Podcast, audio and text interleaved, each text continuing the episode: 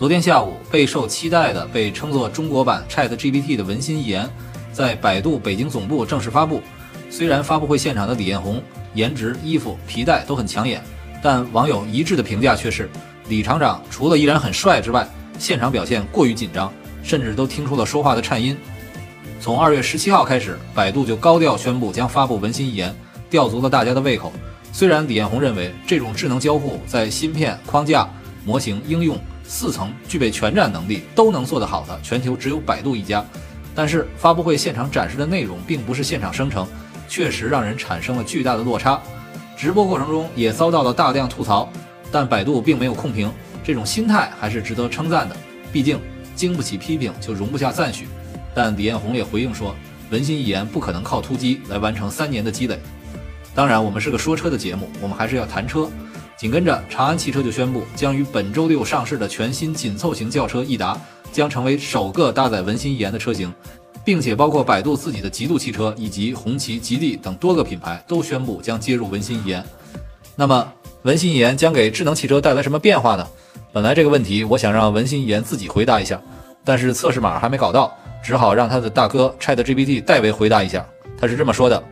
第一，文心一言可以识别并理解人类语言，使驾驶员能够通过语音命令控制汽车，这大大提高了驾驶员的安全性，因为他们不再需要使用手动控制。第二，由于文心一言能够理解驾驶员的语言，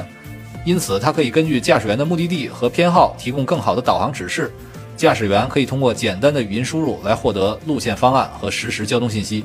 第三，文心一言可以根据驾驶员的习惯以及车辆行驶过程中的数据进行分析。提供智能的安全建议和保险服务，例如它可以提醒驾驶员保持安全距离或者避免疲劳驾驶。第四，文心一言可以根据驾驶员的游戏、娱乐和音乐偏好提供个性化的用户体验，它可以自动调整音量、歌曲选择和其他相关设置，以满足驾驶员的需求。总而言之，文心一言可以给智能汽车带来更高的安全性、便利性和个性化体验。它可以通过语音交互和人工智能技术赋能汽车，并使驾驶变得更加轻松和舒适。看起来呢，第一点显然还不能实现，其他的功能本质上还是人车交互的升级，带来更好的理解能力。其实真正重要的是，大模型的理念有助于车辆对复杂路况的理解，有助于自动驾驶技术的发展。当然，文心一言作为百度智能解决方案的组成部分，也有助于百度推进汽车业务。但是呢，目前文心一言还处于腰测阶段，离真正上车还有一定距离。更重要的是，监管问题是很难逾越的。但是我们完全没有必要以质疑或者嘲笑的态度来对待文心一言，我们必须正视技术上的差距。作为百度 all in 人工智能之后的结晶，我们也可以由此去检验中国顶级互联网企业在世界全新科技浪潮下的水平。何况测试刚刚开始，马上下结论也过于武断。AI 技术的发展也不只是百度一家的事儿，研究这个比做社区买菜有意义多了。